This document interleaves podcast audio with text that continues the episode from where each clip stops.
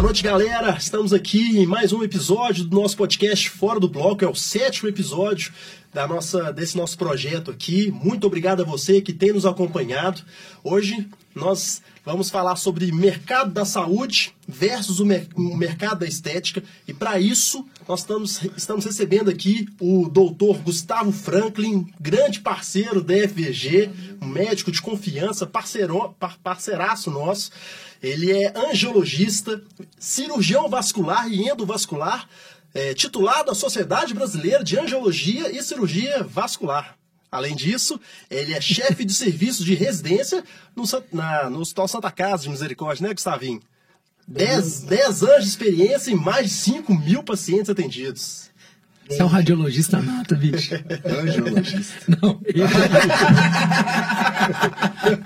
eu tô assim, eu tô meio tateado. Né? Faz parte da experiência, faz parte da experiência. Faz parte da experiência. É muito, é muito. É, já te deixa tenso, só que vou ter que assumir o microfone. Depois dessas edições, vou ter que fazer Vocês falaram que era descontraído? Faz parte da experiência. Além do Gustavinho, que ele já vai se apresentar, nós estamos recebendo aqui nosso presidente da FG Cirurgia Plástica, o doutor Felipe Vilaça. E também o seu sócio do, do Dr. Felipe, do Daniel Mendes, que é o sócio operacional, executivo operacional. Estamos aqui no estúdio 767, aqui em Belo Horizonte, que nos, nos traz todos, toda essa estrutura. Né? Se você está em busca de um, de um estúdio para fazer um podcast, pode vir pro, pro, procurar esse pessoal aqui, que o pessoal aqui é muito bom. Gustavinho, muito obrigado pela sua presença. Olá, Guilherme, é, Felipe, Dani, obrigado pelo convite. Vamos bater um pouquinho de papo aí de saúde, né? Eu tenho é, esse contato do dia a dia de trabalhar tanto na parte estética como também na parte de saúde e a gente Legal. vamos trocar uma ideia dos pensamentos, das tendências, o que eu puder ajudar, vai ser ótimo. Obrigado pelo convite. Tamo junto, Gustavinho. Gustavinho, deixa eu te fazer uma primeira pergunta aqui. Por que angiologia e cirurgia vascular? Por que você optou por esse caminho aí? Cara, essa é uma pergunta é, muito comum. Um pouquinho mais. É, quando eu estava no meio da cirurgia geral, eu tinha muita dúvida entre a cirurgia vascular e a cirurgia plástica. E justamente uma das questões que, que eu defini e segui o rumo da cirurgia vascular é porque eu poderia seguir uma linha de tratar de doença e também de cuidar da parte estética, da parte de consultório, uma especialidade ampla que a gente consegue operar, fazer procedimentos minimamente invasivos, fazer procedimento dentro da própria clínica, ter um contato da parte de consultório com os pacientes. Então, eu senti na época que a, completava mais a minha, a minha vocação. E aí eu escolhi fazer ah. cirurgia vascular. Mas a história eu... também seu pai, né?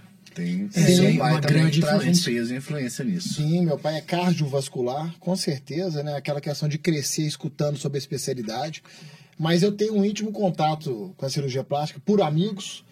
E é uma cirurgia que pensa muito no refinamento, no acabamento, nos detalhes. Eu gosto muito também. Então, eu, eu, eu sou muito minucioso no, no acabamento, no cuidado. Então, acho que as especialidades conversam bastante nesse sentido. Você herdou, você herdou carteira do seu pai, carteira de cliente ou não? Nunca. É, inclusive, pelo contrário, eu segui um caminho totalmente diferente. É, questões da vida pessoal, meu pai tinha um, um hospital e no meio da faculdade, esse hospital, ele, ele encerrou suas atividades. E a medicina que eu fiz foi a medicina pautada no que eu acreditava e eu busquei uma formação e eu busquei consultório, tudo de uma forma separada, então não tive nenhum Começou do zero. paciente. Comecei do zero. Do, literalmente do zero. Gustavinho, deixa eu fazer uma pergunta aqui. O tema hoje, né, é a diferença do mercado da saúde, né, da, do doente com o mercado da estética, né? Basicamente, assim, um eletivo é, ressaltando. Santa Casa versus consultório. Santa né? Casa versus consultório, exatamente. É, cara, assim, qual que é a sua percepção das diferenças de canal, né? Assim, como é que o paciente doente ele chega para o médico e como é que o paciente é, é, eletivo chega para o médico? Porque, assim, por mais que você trouxe aqui pra gente, cara, eu tinha uma pegada assim, eu, eu tinha um, um, um quê pra, pra estética, mas eu também tinha uma vocação pra, pra, pra saúde, pra doença pra ser e tal. médico. Pra ser médico, exatamente. é, mas são canais de, de aquisição bem diferentes, né? Você reconhece isso, você acha que não? Qual que é o seu ponto de vista disso? Dani, é bem diferente. Eu acho que envolve a saúde, ela acho que ela está mudando muito. Primeiro a promoção. Muita gente está preocupada com o diagnóstico. Na década de 70, 80, da própria 60, a gente tratava a doença. Hoje a promoção, o, o diagnóstico precoce, o cuidado, a alimentação, tudo mudou. Prevenção. Prevenção. Boa, Vila. A prevenção, isso aí mudou muito. É, o que eu percebo é que no, ainda no mercado estético, o paciente ele tem uma percepção de ganho quando ele faz algum tipo de tratamento ou de procedimento. E muitas vezes o paciente que vai cuidar da saúde, vamos dizer assim, ele não tem essa percepção de ganho. Tipo, um paciente que faz uma cirurgia para corrigir um aneurisma de aorta, por exemplo, é uma doença maligna se não for tratado no tempo correto. Ele não tem é, é, ele termina de fazer a cirurgia. Não tem a percepção de ele ganho. não tem a percepção de ganho, porque na verdade ele no máximo ele ganhou alguma cicatriz.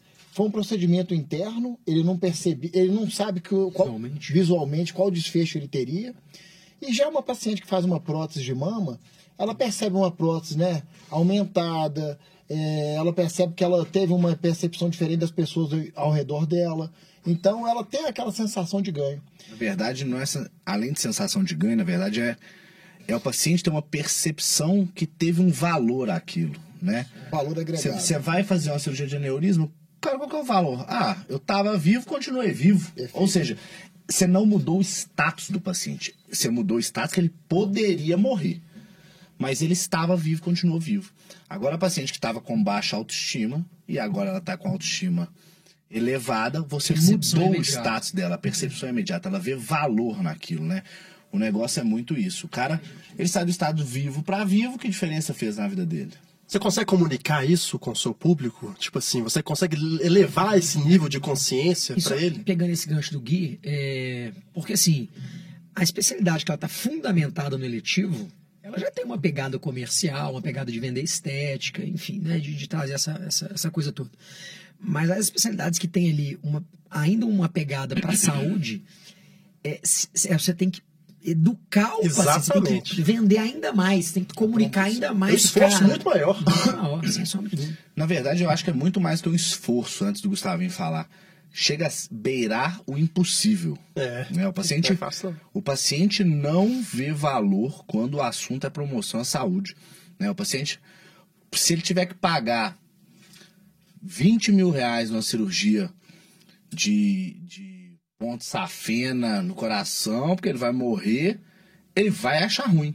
Agora, se a mulher dele tiver que pagar 20 mil reais uma cirurgia na mama para ficar mais bonita, para ficar com a mais bonita, ela vai achar tranquilo, né? Por, exatamente por essa percepção do valor, pela percepção da é mudança é doido, né? e pela cultura, né? Isso é isso, né? cultural, né? né? Tipo é. assim, como o procedimento, a saúde ficou muito baseada em planos de saúde, hoje em dia, por melhor que seja o médico, se ele tiver pautado uma especialidade de saúde, tratamento, prevenção ou, né, ou promoção à saúde, ele vai estar tá baseado como plano de saúde.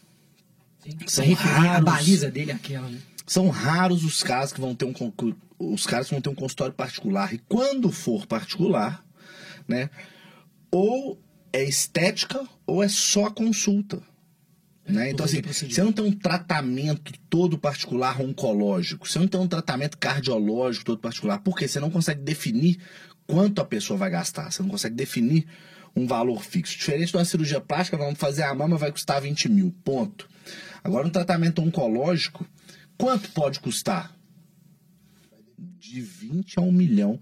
Uma, uma, um tratamento cardiológico, dependendo da extensão que for, quanto pode custar? De 20 a 1 milhão. Então, quando você tem cifras que são impagáveis pelo bolso humano, né, acaba que você só tem um recurso plano de saúde e você direciona a sua mente para tratamento de saúde, plano. Tratamento estético, o plano não paga. Então, o que eu vou ter que fazer? Vou ter que pagar do meu bolso particular. E sim, qual que é a sua. Porque assim, você tem feito esse movimento, né, cara? Você tem feito um movimento de de, bus de, de, de sair um pouco dessa dinâmica da saúde, trazendo um pouco mais para o eletivo. Você tem conquistado o espaço, você tem conseguido fazer esse trabalho? Qual é o desafio que você tem enfrentado? O que, que você percebe na dificuldade de, de vender essa ideia né, da, da estética, do, da melhoria da autoestima? É muito interessante é, no tratamento de varizes, sabe? Porque a varizes, ela tem o lado da doença, né? Eu falo que é uma doença com manifestação que pode gerar um desconforto estético. Porque nós temos várias classificações de varizes e muitas pacientes sofrem de muitos vasinhos, angiectasias, inclusive eu trato muitas pacientes, da esposa do Vila, por exemplo, é uma que trata comigo, que ela está com a saúde em dia, mas ela tem dificuldade, às vezes, se não tiver em dia com o tratamento das pernas, de usar um vestido, uma roupa curta. E eu mostro isso muito para o paciente, que a prevenção está aí, é, é um tratamento que você precisa de cuidar por quê? Se você não trata, por exemplo, uma paciente de varizes, aquela doença vai só aumentando e vai começando a surgir manchas na pele, hipercromias, a paciente vai ficar com aquela pele de aspecto mais envelhecido. Então, uma coisa está totalmente ligada à outra. Agora, em relação ao mercado, é, eu já tenho três anos que eu só atendo particular. E por quê? Porque. Então você não atende plano de saúde mais? Não atendo já tem três anos eu atendo particular. Minha vida hoje, eu cuido da, nas quartas-feiras do Hospital da Santa Casa, eu tenho, gosto muito do que eu faço, faço cirurgia de alta complexidade, basicamente a cirurgia de aorta, aneurisma de aorta. E na minha clínica, eu fiz, eu fiz uma clínica completa voltada ao tratamento de varizes, tratamento venoso, mas eu também trato cirurgias arteriais de forma particular, sabe, Vila? Por quê? Porque como os pacientes já me conhecem que eu tenho essa expertise, aparecem e a gente tenta fazer uma dar o melhor tratamento com um protocolo muito bem estabelecido e eu vejo muito valor naquela consulta que é totalmente individualizada, que você realmente consiga entender o que seu paciente busca. E eu não consigo fazer isso no plano de saúde, onde que o médico tem que ter um volume absurdo, ficar com o paciente às vezes 10, 15 minutos e não gerar uma relação de confiança, de empatia. Então, eu acho, eu acredito que a medicina vem mudando muito apesar que o mercado de saúde, de plano de saúde, os grandes players vêm verticalizando todos os hospitais, mas para quem quer fazer uma medicina de qualidade, confia no que está fazendo, buscar um atendimento privado particular, mesmo para doença, sendo mais difícil os canais de aquisição, eu acho que é uma tendência da, dos médicos. É, a cada dia isso vai aumentar muito. Não sei se o Vilaça concorda comigo. Você perde muito paciente para plano? Paciente que procura lá, ah, só se tiver plano. É, no começo, sim, mas hoje os pacientes. Já, já forma uma rede. Já, já forma, sabe que não atende? Já então... sabe que não atendem, que, não, que eu não atendo o plano e querem o meu trabalho. Então eles já procuram, vão pagar porque eles querem a consulta com o doutor Gustavo. Eles querem a minha visão, o meu toque. Você construiu uma autoridade, então, nisso aí, e agora você consegue aí ficar sem essa dependência de plano de saúde que muitos médicos ainda têm, né? Tipo assim, não, não tem ali um público, não tem ali um canal de aquisição muito forte, uma autoridade muito forte. Exatamente. Guilherme, eu acho que é, é, uma, é um processo meio que natural para quem faz aquilo que gosta, com dedicação, é, buscando o melhor para o próximo. Eu acho que a empatia, o cuidado, o zelo pelo, pelo paciente, em qualquer área, seja área estética ou de saúde, é o caminho. E foi uma questão natural. Eu descobri isso e a minha grande virada de chave, eu já falei até com, com, com o Dani, falei com o Felipe também. Em 2018 eu fiz um levantamento que 80% do meu volume de, de, de, consultório era de convênio e me trazia 20% do meu faturamento. Ou seja, 20% da minha demanda particular é responsável por 80% da demanda. Isso para mim foi muito impactante. É é a lei de Pareto, né?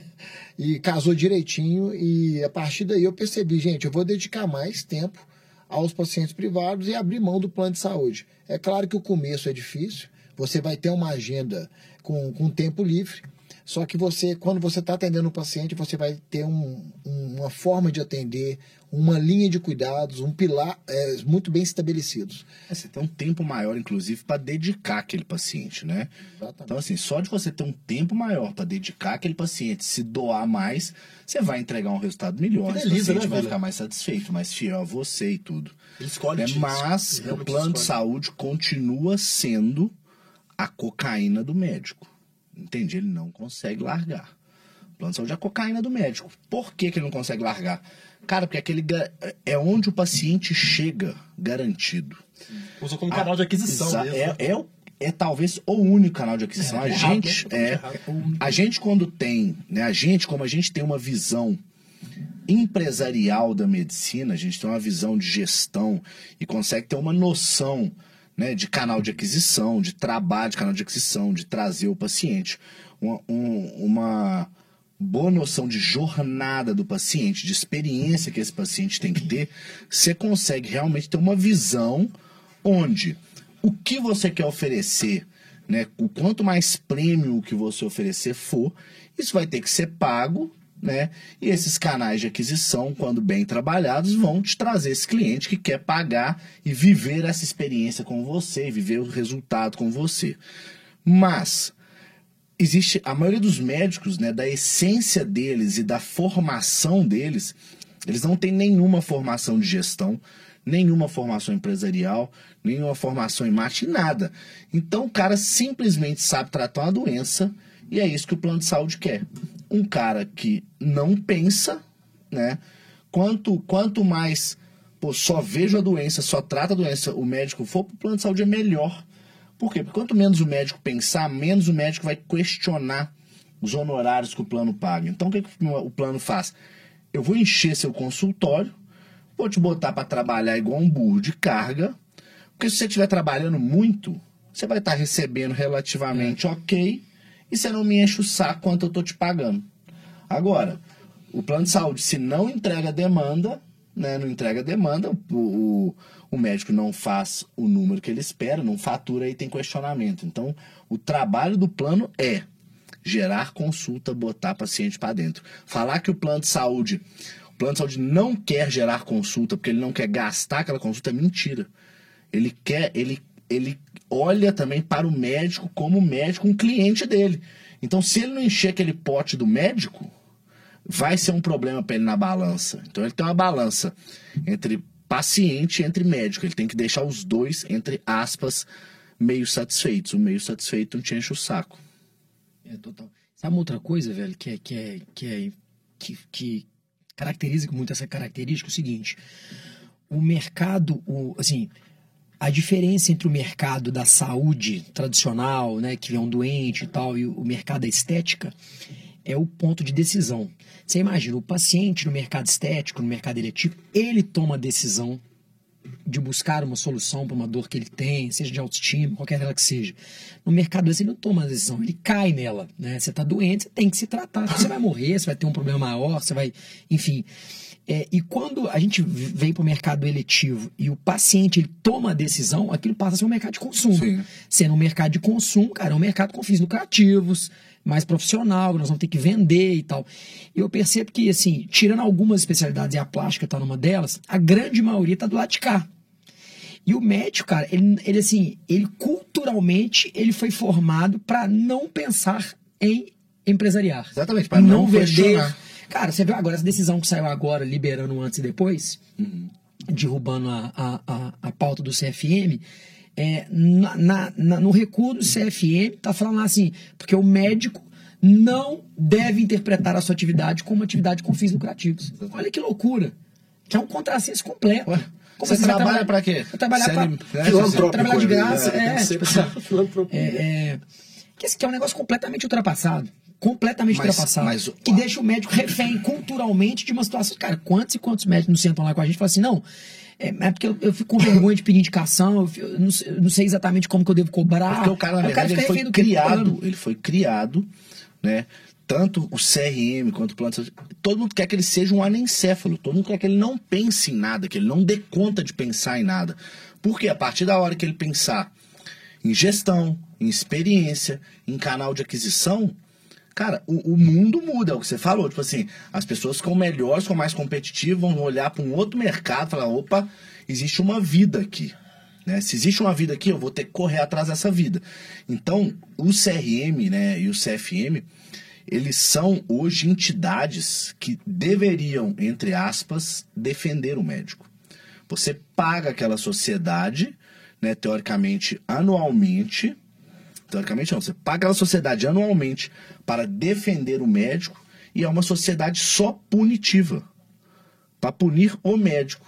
Entende? Pergunta se eles estão preocupados com o dentista que posta antes e depois. Pergunta se eles estão preocupados com o dentista que faz a harmonização facial. Eles não estão preocupados com isso, em defender o médico. Eles estão preocupados em punir o médico para deixar uma casta cada vez mais fraca e uma casta cada vez que pense menos e que lute menos pelo seu direito. Ou seja, para eles, eu não sei porquê, né? Quanto menos o médico ganhar, quanto mais filantrópico o médico for, melhor. Eu acredito que muitas vezes porque essas, essas instituições todas, elas são muitas vezes subsidiadas por planos de saúde muito fortes, né? Então, a medicina suplementar, ela não quer um médico forte, ela não quer um médico que questione, ela não quer um médico que faça gestão, ela quer um médico que atenda barato, rápido, e, entre aspas, resolva, resolva pontualmente aquela doença, entre aspas, do paciente. Como é que é a concorrência hoje em angiologia? Você tem. A galera tá, tem, tem uma pegada. tá uma pegada mais eletiva, não tá? Você percebe que você é um vanguardista nisso ou não? Não, eu acho que a geologia, a, a geologia ela vem mudando bastante. Os tratamentos, principalmente das varizes, é, de doenças venosas, dos vasinhos, eles têm modernizado muito. E a cada dia o angiologista no Brasil tem procurado preocupar com a experiência, com uma boa entrega, com um bom consultório, com um bom acabamento, com, com fotografia do paciente. Então, eu vejo que teve uma mudança muito importante. Quanto tempo? Ah, os últimos 5, 6 anos. É, a própria forma de investir no consultório. Na década de 80, ninguém tinha ultrassom no consultório. Hoje, acho que todo, a maioria dos angiologistas fazem um duplex scan, fazem um exame na própria clínica. É, le, muitos, muitos médicos investindo no laser. Mas é claro, a grande o grande peso está ainda nos convênios. Acho que os, o, o, que o Vilar falou é muito importante. Aquele, aquele médico que vive da Unimed, ele fica com muita insegurança de dar essa, essa virada de chave. Ele fica com muita insegurança porque... Ele já está preso na renda muitas vezes. Ele já está preso na renda.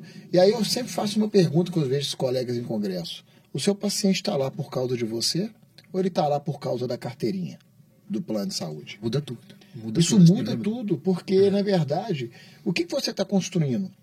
Eu tenho uma visão, eu não acredito muito em instituição.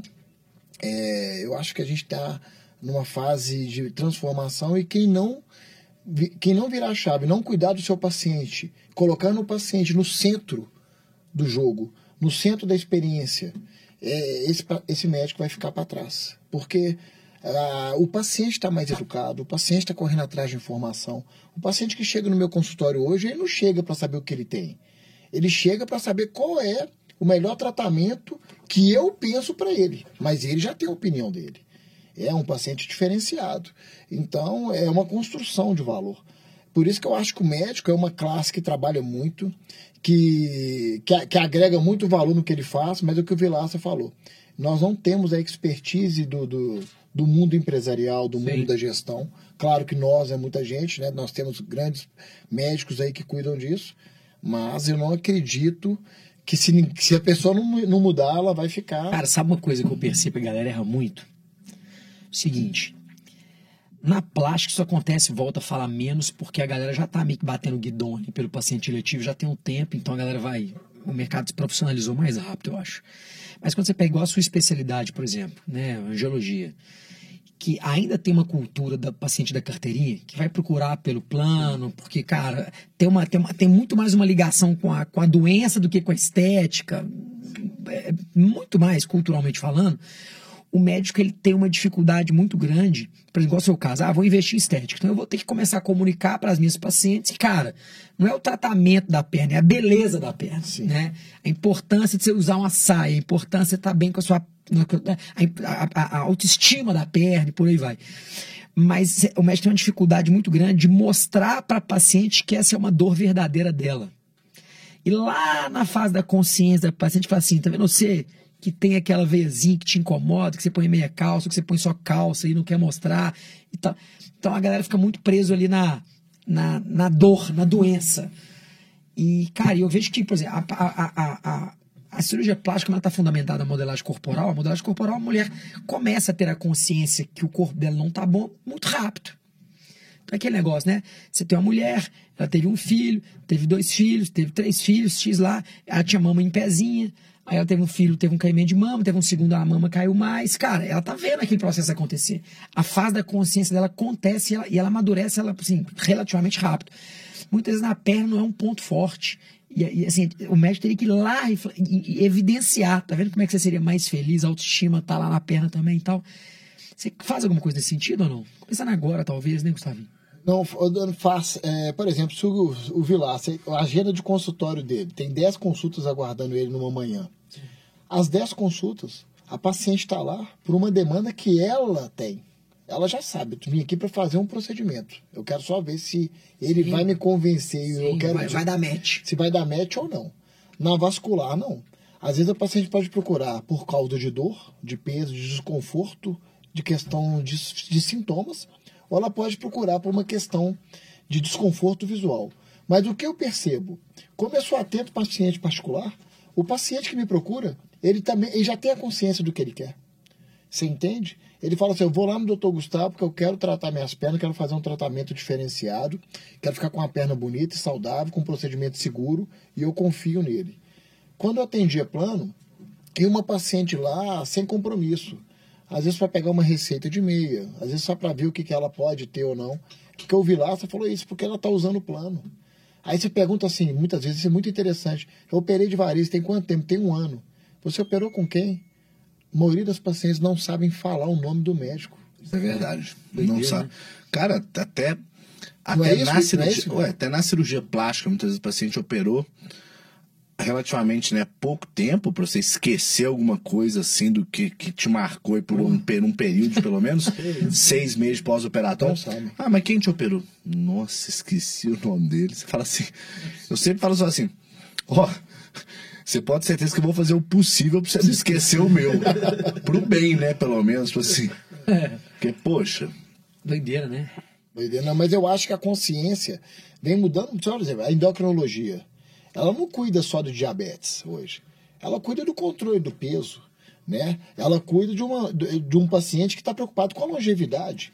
Porque se ela controla o peso, ela vai controlar mais o diabetes, ela vai ter mais sobrevida, ela vai ter menos doenças cardiovasculares e por aí vai. Então, eu acho que a, a grande pegada da década de 2000, de 2000 para cá é a promoção e a prevenção. Isso vem aumentando muito, eu não sei se o Vilaça concorda comigo. E junto disso vem a estética. Na própria rede social, as pessoas estão sendo vistas, elas têm mais poder de comparação. Né? Antigamente o pessoal não tinha tanta rede social assim. Hoje você vê rede social o dia inteiro. Né? Há 10 anos atrás não existia o Instagram. Não existia Você Instagram. imagina sua vida sem o Instagram hoje? a vida Exatamente. do cirurgião plástico devia ser bem mais fácil, viu? Mudou muito, com certeza. Porque assim, muda muito o nível de cobrança, o nível de cobrança alto, né? Uma expectativa alta quando o paciente está pagando. Ele tem uma, uma, uma um sensa Uma um empoderamento, uma exigência daquilo, né? Tipo assim, uma coisa que particularmente me irrita muito, tipo assim, quando o paciente. Mas eu paguei tanto por isso. Falo, calma, né? Não é assim que a banda toca, né? É, então, assim, isso realmente deixa o paciente é, com uma cobrança muito maior, né? Porque muitas vezes a paciente, aquele negócio aparece muito no Instagram, a paciente, quando ela tá empinadona, a barriga não dobra. Agora, quando a paciente, a mesma pessoa, a mesma pessoa dobra, né? en- Encolhe, a barriga dela dobra. E muitas vezes a paciente traz uma foto dela empinadona e fala assim: olha a barriga dessa moça, não dobra. Eu também quero que a minha não dobra. Cara, a posição que ela tá, né? Então, assim, porque a, a rede social também deixa a pessoa mais emburrecida, tira um pouco do senso crítico das pessoas, sabe? Tipo assim, é, então a pessoa começa a se comparar de uma forma muito doida. Eu falo muito para os pacientes. Chega uma paciente com aquela, com aquele é, lipedema na perna, né, com a necessidade de melhorar aquela estética daquela perna e tudo. Eu tenho que chegar para ela desse jeito, falar assim, você nunca vai ter a perna da Sabrina Sato. Ok, isso já tá na sua cabeça? Homem, você acha que não dá para melhorar esse tanto? Não, não dá. Por quê? Porque está completamente fora do, do atingível. Alinhar a entende? expectativa é um negócio Então, o fundamental, alinhamento de expectativa é um negócio, cara, que assim, em qualquer especialidade médica, você tem que deixar Perfeito, ele muito, muito, muito, muito é, certo. Você tem que ter uma prioridade muito grande no alinhamento da expectativa. Eu falo que assim, primeira coisa, o sucesso de uma cirurgia ou, ou de um procedimento, o que for, é ele tá bem indicado. Primeira coisa. Para aquilo, indicação tal. Perfeito. Então a indicação ela é o início do sucesso do procedimento. Porque não adianta você colocar uma prótese de mama onde você tem que fazer uma mastopexia e não adianta você tirar uma safena onde você tem que fazer uma, um- uma aplicação de vasinho pequeno. Né? Então, assim, Você, você tem que, primeira coisa, indicar o tratamento correto, esse é o primeiro ponto. E segundo ponto da consulta é realmente o alinhamento de expectativa. Aonde dá para chegar? O que que dá para fazer com segurança? A coisa é tão a coisa é tão doida que hoje, olha pra você ver como é que é. Chega uma paciente que eu operei a mama dela, deve ter uns seis meses no meu consultório, ela querendo consultar para fazer um lipo. E aí, beleza. Ela falou, tô Felipe, mas eu queria antes só ver uma coisinha da minha mama. E eu já tinha dado alta da mama dela, tudo certo, bonita, cicatriz toda certinho, a mama perfeita, prótese bem posicionada, atrás do músculo.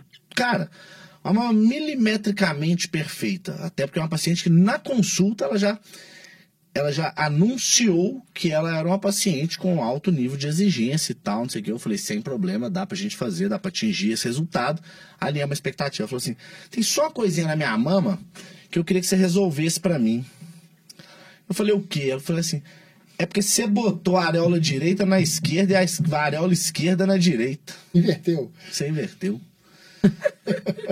Eu parei, respirei, né? Eu parei, É respirei e falei assim: vamos lá. Isso meu consultório bombando lá fora. Calma, vamos começar tudo de Falei, novo. calma. Deixa eu respirar. Nem tanto. Tem que ter Eu muita falei assim, eu falei assim, ó, vamos lá. Primeira coisa. Eu vou abrir aqui no meu computador um vídeo da cirurgia que você fez, de um daqueles vídeos esquemáticos, para te mostrar que a sua areola a gente não tira, não desconecta, não despluga a areola, até porque ela é uma estrutura do corpo humano, tem que estar baseada numa artéria, e numa veia para entrada e saída de sangue, né? Então assim, a sua a sua areola a gente só subiu com ela. A gente só tirou ela daqui de baixo e trouxemos ela aqui para cima. Não fizemos nada de diferente com a sua areola. Não existe tiro, tiro. Não, não. Você tem que assumir isso. Isso foi um erro médico. Nessa hora eu fico louco. Nessa hora eu fico louco. Aí eu começo a perder um pouco a estribeira. Aí eu, fa... Aí eu falei. Eu falei. Você tem noção do que, que você está falando? Não tem, né?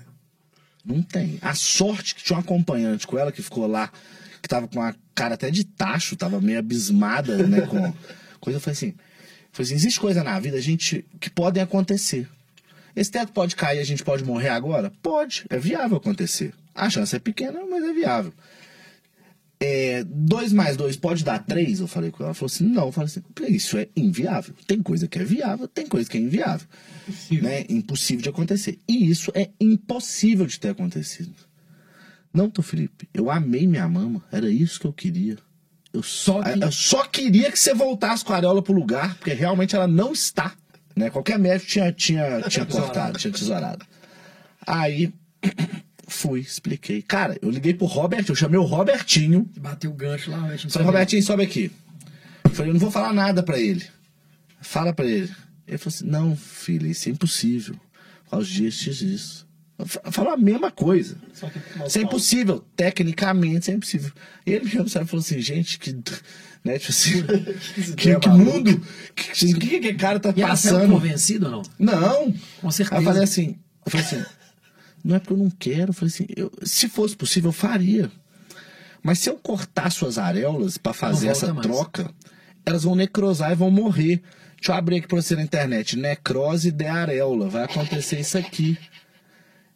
Ela, não, mas eu assino um termo é, falando que eu tô ciente e tal. Loucura. Eu falei assim, aí, aí eu vou estar fazendo algo, eu vou estar mutilando o seu corpo. Mesmo você assinando ou não, eu sou médico, eu sou detentor do conhecimento. Eu vou estar agindo com negligência total. Ela tem entendeu? motivo dela Eu vou tá estar sendo ideia na completamente imprudente em fazer um negócio desse. Aí sim, você pode me processar e eu vou perder. O mercado eletivo, mercado plano, o médico já tinha dado. Ele nem atende, ele nem atende ela, entendeu? Tem um botão de eject na cadeira, quando ela começar a falar, próximo. Ai, Ai, ai. Ô, Gustavinho, você participou do nosso curso de, de marketing, né? De gestão e marketing algumas vezes, né? Pra ficar bem. Sari comprou na recorrência. E lá a gente traz muito dessas coisas, né? Fala sobre canal de aquisição, fala sobre muito do empresariamento, da questão do, né, do profissionalismo mesmo, que da nossa experiência que a gente traz aqui da nossa empresa. E inclusive a gente vai ter mais uma edição em novembro, 26 e 27 de novembro. Se você está assistindo, é médico e quer aplicar muito dessas coisas que a gente está falando aqui na sua empresa, entra lá no nosso Instagram, procura a gente que o nosso curso também pode ser para você. Mas a gente fala muita coisa legal disso que a gente está discutindo aqui. Você conseguiu colocar essas coisas em prática? Tipo assim, você conseguiu per- perceber uma evolução? O que, que você achou legal? O que, que você não achou? Dá um feedback pra gente aí também. Não, com certeza. Não, eu achei muito, muito interessante. É, primeiro, é criar uma estrutura para você ana- a- analisar seus dados, né, a sua base. Segundo, avaliar realmente quais são os canais de aquisição que- ou de aquisições que faz sentido para você, para a sua linha de trabalho. E eu, eu gostei demais, gostei muito da visão do Daniel, é, da parte organizacional de gestão. E se você conseguir é, implementar 10, 15, 20% do que você assiste ali em dois dias, você já consegue dar muitos passos à frente. Eu gostei muito, sabe? Achei muito produtivo, recomendo. E realmente, assim, não tem reserva de informação. É tudo junto e misturado. E você quer saber, você tem ajuda, você está ali, um network fantástico. Eu achei muito interessante e recomendo. Bom demais. E você falou de canais de aquisição aí, hã? Que japazão. Já dá bom, né? Você falou dos canais de aquisição. Quais são os canais de aquisição que você tem utilizado pro seu, pro seu E- consultório, né? Claro, lá na minha clínica, que hoje eu tô no Vila da Serra, cara, e fiz uma clínica grande, né? O Daniel conheceu, o Felipe também. São 230 metros lá. É, Você trabalha sozinho lá ou você tem alguns parceiros? Trabalho sozinho, agora está começando a chegar alguns parceiros, porque eu tenho, uma, eu tenho um, um objetivo de criar uma clínica da perna. Não só para cuidar das varizes e dos vasinhos, mas entregar mais, um melhor contorno da perna, o melhor contorno. Um tratamento completo. Um tratamento completo, porque às vezes a paciente acaba de tratar as varizes, por exemplo, mas ela precisa de malhar, ela quer ter uma musculatura exuberante, ela quer ter uma, uma panturrilha mais hipertrofiada. Então, por exemplo, para casar aqui, eu estou levando um personal trainer para fazer uma linha de cuidado, para montar uma ficha de treino para uma paciente que termina o tratamento de varizes. Porque se eu chegar para ela e falar assim, olha, você precisa de malhar. Ah, tá bom, doutor. Mas se eu chego no final do tratamento, você vai fazer uma avaliação com o educador físico e ele vai montar um plano para você. É diferente. Total. E a gente sabe que muitas vezes o paciente está com dores de peso, de queimação, ela começa a fazer atividade física e aquela dor passa sem fazer nenhum tipo de procedimento. Então, isso que eu acredito, entregar valor e saúde para os pacientes que procuram a clínica Gustavo Franklin. Falando aqui na ca- canais de aquisição, eu, é, marketing de indicação, eu tenho muitos pacientes por indicação de outros pacientes, de colegas, como tem a FVG e outros colegas que mandam para um paciente para tratar varizes, para fazer uma propedêutica segura para a trombose, né? né? Vocês são colegas muito seguros, que é preocupados com o paciente, eu acho isso muito importante. É, o Instagram, eu não acreditava em Instagram, eu comecei a acreditar, e o Google, né? É, mas falar assim, Gustavo, você é um cara que tem a, tem a manha, tem a conexão com a internet, eu estou aprendendo. Mas o que eu percebi? Que você tem que ser você, você tem que falar a verdade, é o que eu faço, ser é, autêntico, porque você vai ter pacientes parecidos com o seu estilo. É isso aí. Cada médico tem, o seu, tem os seus pacientes parecidos com o que ele pensa, com o que ele acredita. Cria, Então, uma, cria uma conexão ali, né? Te ver ali no Instagram, a Vila faz muito isso, né? Tá ali falando o que ele pensa e o que, ele, o que a pessoa vê ali no Instagram é o que vai ver no consultório. Imagino que com você também Cara, é é fantástico. parecido. eu tenho, assim, uma, uma alegria. Eu tenho cada paciente, cada história bacana. De paciente de 20 a 70 anos, a 80 anos, de vários tipos de dores diferentes. Paciente que teve uma doença rara, um paciente que teve um aneurisma, um paciente que quis mudar a perna, ficar com a perna bonita, uma perna saudável, fazer um tratamento de endolese. Então, isso é muito legal. E a gente cria conexões. Então, eu sou muito feliz com o que eu faço, porque eu gosto de lidar com pessoas. E o meu, a minha forma de atender, que é uma consulta de uma hora, é muito mais do que uma consulta. A gente consegue perceber a história do paciente, o perfil psicológico, a, a vida dela, o que, que ela realmente é, precisa. Porque muitas vezes o paciente, no primeiro minuto, ele não fala realmente o que ele está precisando. Eu vejo isso muito nas varizes. A paciente fala, doutor, estou sentindo muita dor, muita peso, queimação. Aí eu examino a perna dela, faço ultrassom, eu percebo que o exame está bem inocente. Aí eu pergunto, Maria, é, se eu fosse colocar a coluna da beleza e a coluna da dor, e você tivesse de escolher um lado, qual que é o motivo que te trouxe aqui? Muitas falaram, doutor, eu acho que é da beleza. Porque a paciente, às vezes, ela não se permite nem falar o que está incomodando, né? Uhum. Muitas vezes porque é, o marido nunca acha que é a hora de tratar.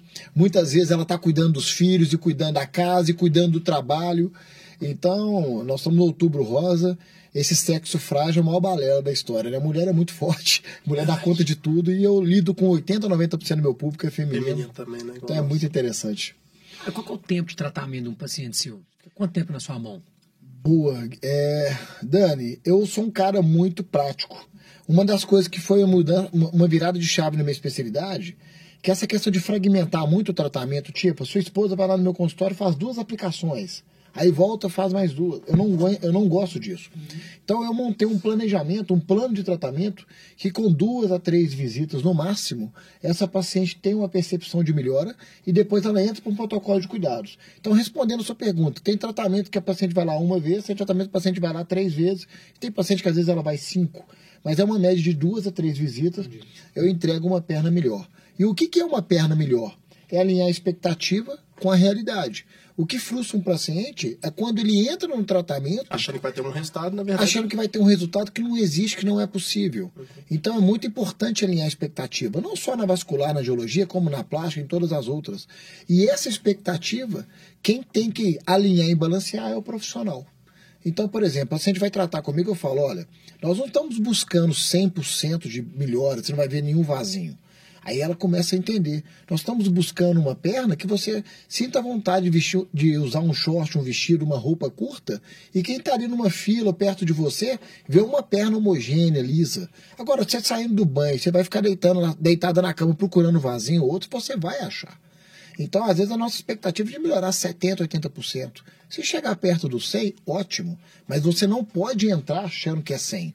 Outra coisa, o paciente nunca compra as complicações dos efeitos adversos. E eles existem. Então, por exemplo, uma paciente que tem muita varizes, uma pele morena, tem facilidade de bronzear, é, a gente tem que falar, olha, a expectativa de você ter um pouquinho de mancha de hipercromia, ela existe. Só que ela vai passar com o tempo.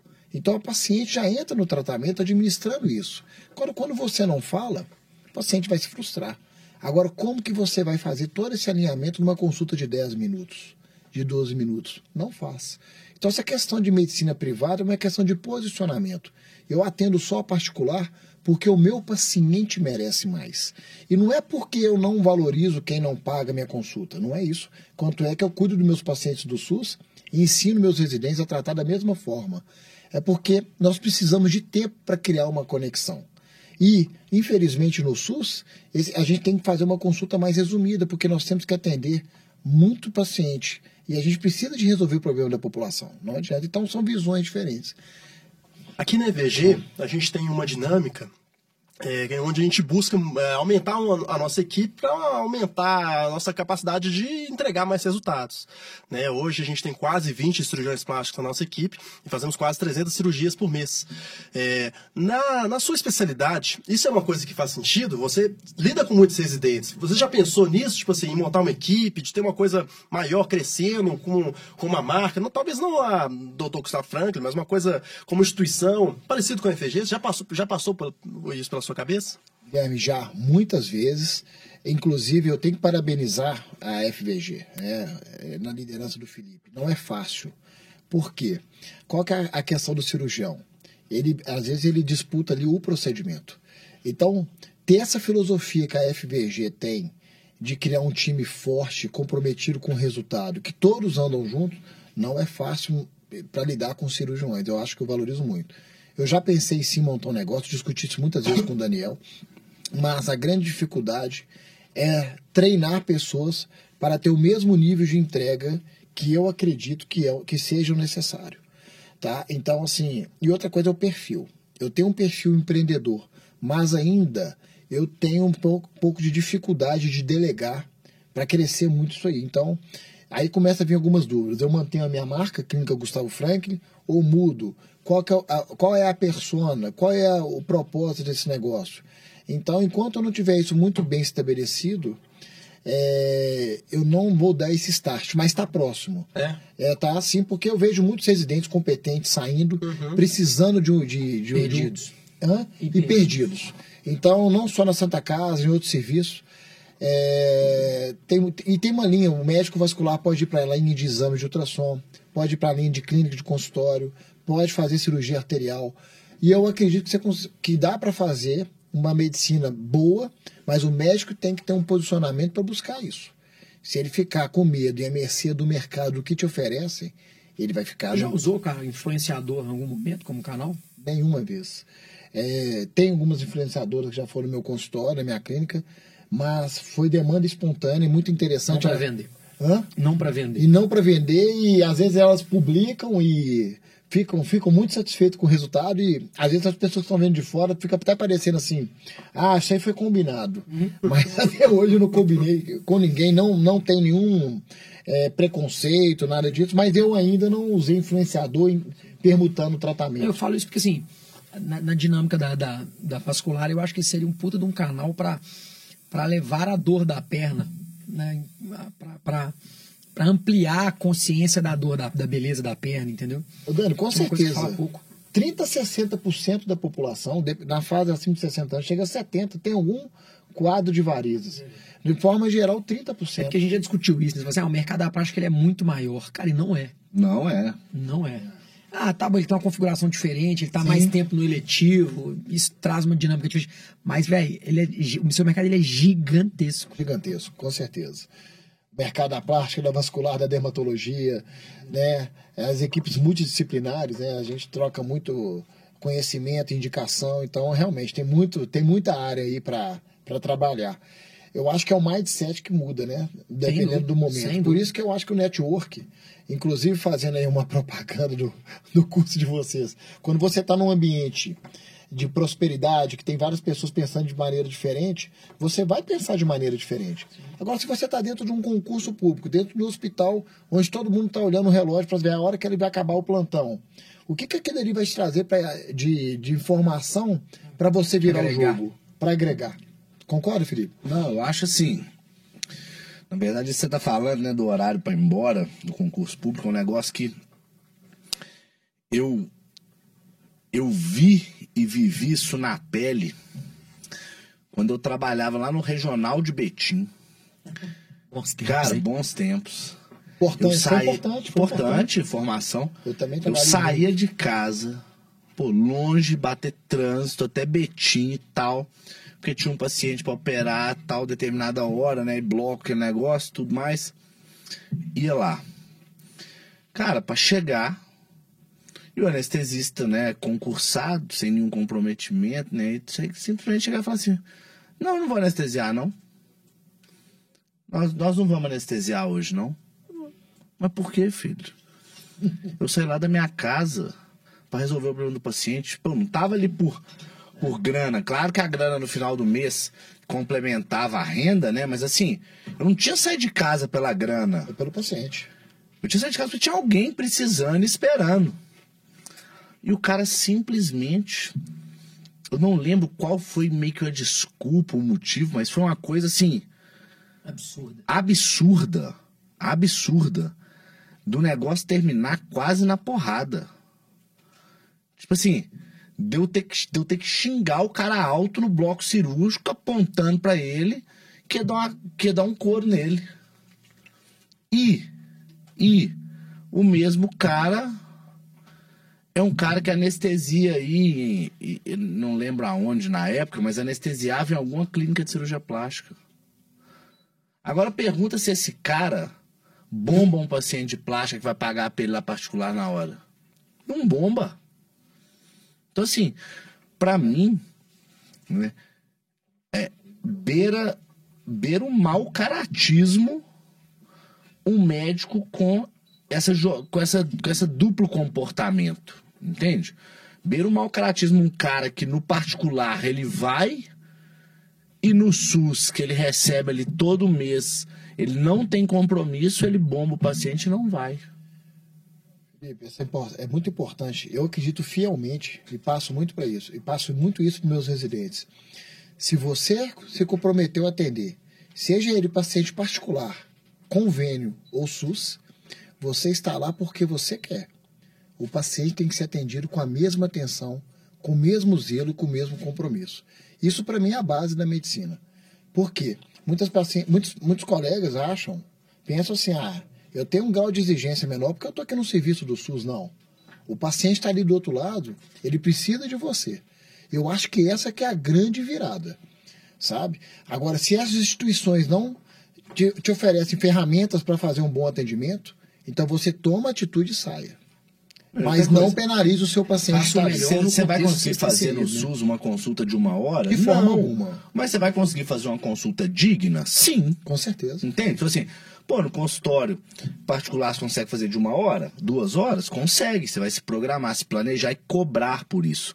Mas, cara, você está lá, né? Tipo assim, é, por escolha sua, por opção Exatamente, sua. exato. Então você tem que entregar um tratamento digno, seja para o paciente A ou para o paciente B. Exatamente. Né? Senão o cara, o cara que não faz isso, cara, é um cara, tipo assim, é um cara de, de, de quinta qualidade, entende? Eu, tenho, eu tenho até hoje. Isso é um fato que aconteceu que me incomoda profundamente. Até hoje eu tenho marcado em mim, falando assim, cara, é que é nunca seja um médico desse nível. Engraçado como é que não pode confundir, né, cara? Não tem nada a ver, assim, o mercado particular do mercado público, né? O SUS e tal. O que faz um médico ser um médico especial é a atenção dada ao paciente. Aí você pode, assim, que beira o óbvio, né?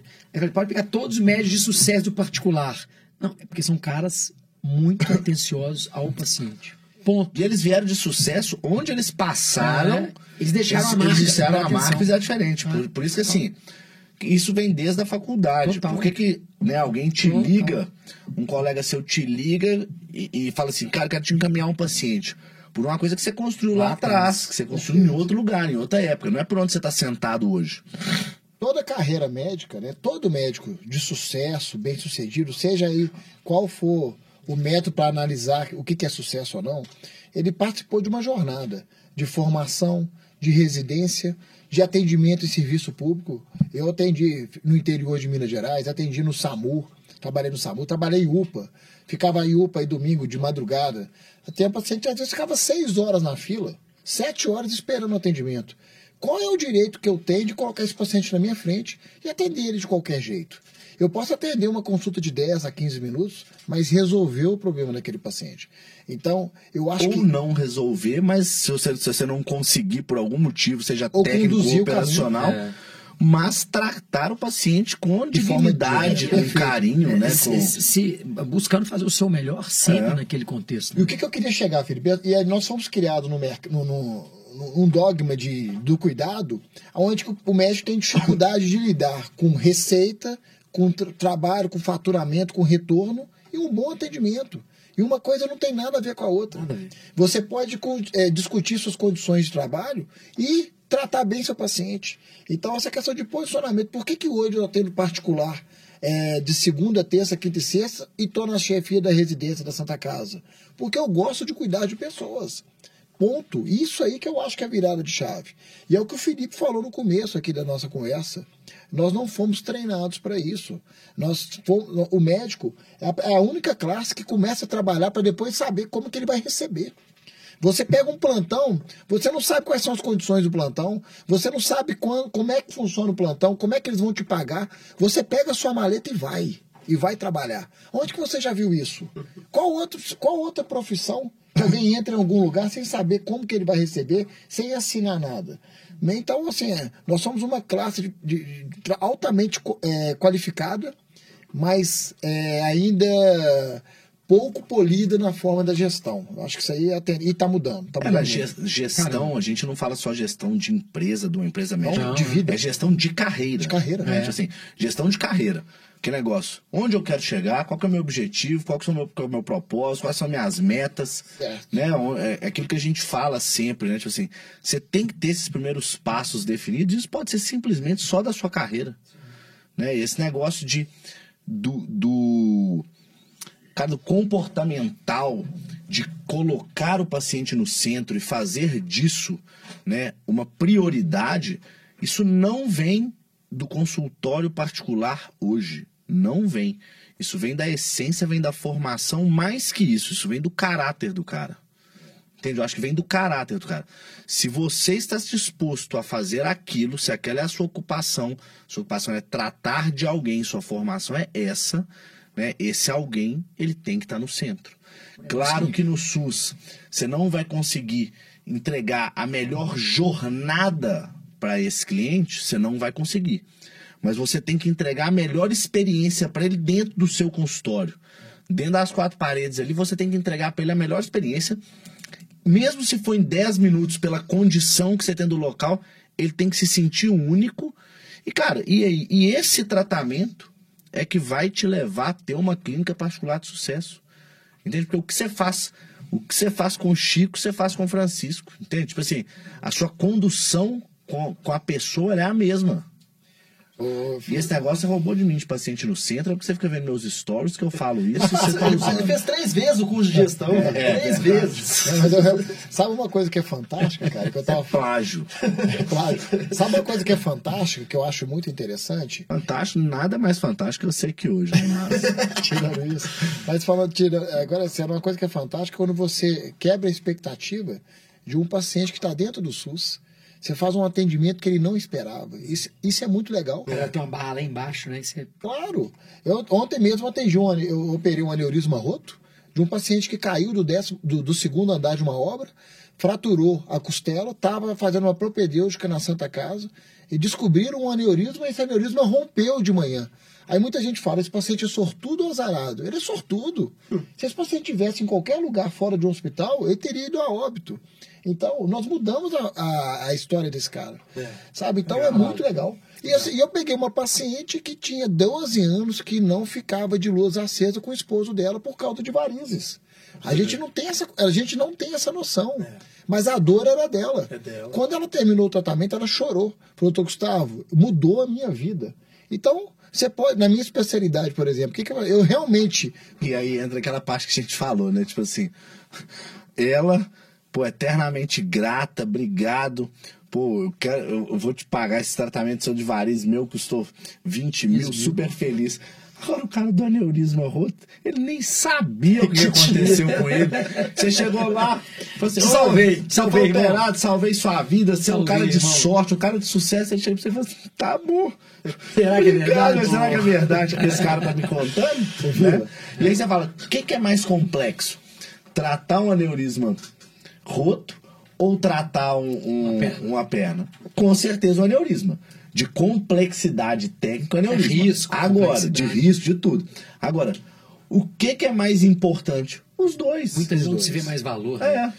Cara, uma vez eu estava no aeroporto de Congonhas, eu encontrei com um colega bem experiente. E a gente estava discutindo isso sobre paciente eletivo, estética, e ele me falou uma coisa que chamou muito a minha atenção. Ele falou: sabe qual que é a diferença de um paciente que é tratado por doença e um paciente que é tratado por estética? Falei: qual? O de doença, o máximo que você devolve para ele, lógico que ele falou de uma maneira brincando, mas ele falou que o máximo que você devolve para ele é a vida que ele já tinha. Às vezes o mesmo negócio que ele já tinha, as mesmas dívidas que ele tinha, a mulher chata que ele tem em casa, tudo igual. Eu falei, Essa é agora- ótima. Essa é ótima. E o estético não. É o cara cara, fez um você a rota do cara. Cara, o cara pôs um telhado novo, ele era careca, agora tá com o cabelo na, cabe na cabeça. É, A mulher tinha um peito caído, agora tá com a mama Turbinada. turbinada. É, a mulher tava com uma perna que ela não podia colocar um biquíni, agora tá com aquele pernão da Cláudia Raia. Então, na verdade, ela tem a percepção de ganho. Isso é muito interessante. Eu falei, cara, você falou tudo, né? Falou tudo. A gente falou assim, na média sem fila, cara, é, num contexto geral, a galera não gasta com saúde. É. Não é o brasileiro, não. O ser humano não gasta. aquele negócio, Você o gasta ticket, merda. ticket médio do médico sem fila, né? Porra, tipo assim, era, 30 cem- é, não, era 124 reais. tipo assim. E era difícil de vender. Difícil de vender. né? Tipo assim, às vezes você tem um ticket médio de outra coisa estética altíssimo e vende igual água. Então, assim, turma. realmente eu acho que assim. Antes do Gui finalizar aqui, que eu já vi que ele vai Você finalizar. percebe isso na consulta. Pelo horário, né? Eu acho que é importante falar o seguinte. Cara, qual o futuro do mercado da estética? O meu maior desafio é conciliar a minha vida da alta complexidade com a vida da minha clínica de tratamentos avançados para varizes. Por quê? Porque eu não consigo tratar um paciente, vamos supor, superficialmente. Quando eu trato um paciente de aneurisma, por exemplo, na quarta, eu quero ter notícia dele na quinta, eu quero ter notícia dele na sexta, eu quero ter notícia dele no sábado. E eu acho que isso é uma questão de posicionamento. Uma das grandes dúvidas da minha especialidade, muitos colegas falavam comigo, Gustavo, não tem como fazer tudo. Realmente não tem. Mas eu consegui lidar com a parte vascular, venosa e arterial muito bem. Até quando eu não sei. E o que eu acredito do mercado médico, é, os grandes players na, na medicina suplementar vão cada vez mais verticalizar o mercado. O médico vai ficar cada vez mais encolhido por causa do volume de profissionais que estão entrando no mercado e por causa de posicionamento. E quem quer entregar uma medicina diferente tem que investir em conhecimento, tem que investir em uma boa experiência e principalmente empatia com o próximo, colocar o paciente sempre no centro das atenções. Isso não vai mudar, né? Ter, um, ter sempre respeito ao tocar uma alma humana, acho que é, essa é a questão. Tem bases de caráter, de fundamentos que isso não muda. Não é questão de ser particular, convênio ou SUS, eu realmente acredito nisso, mas o mercado está muito mudado, está muito em transformação. E nós espera, eu espero aí um, momentos difíceis, porém não prazerosos para quem quer fazer. Quem faz o que gosta vai sempre buscar, vai sempre achar um lugar, um caminho diferente, um caminho novo. Muito obrigado pela presença de todos que nos acompanhou até aqui. É, assista aos nossos, às nossas plataformas, estamos no Spotify, estamos na, no, no da Apple, estamos em todos. Veja os episódios para trás. Acompanhe a gente no Instagram também, da EVG Educação e Ensino que tem muita coisa legal para vocês. Gustavinho, muito obrigado pela presença, obrigado, Daniel, gente, Felipe. e até o próximo episódio do podcast Fora do Bloco.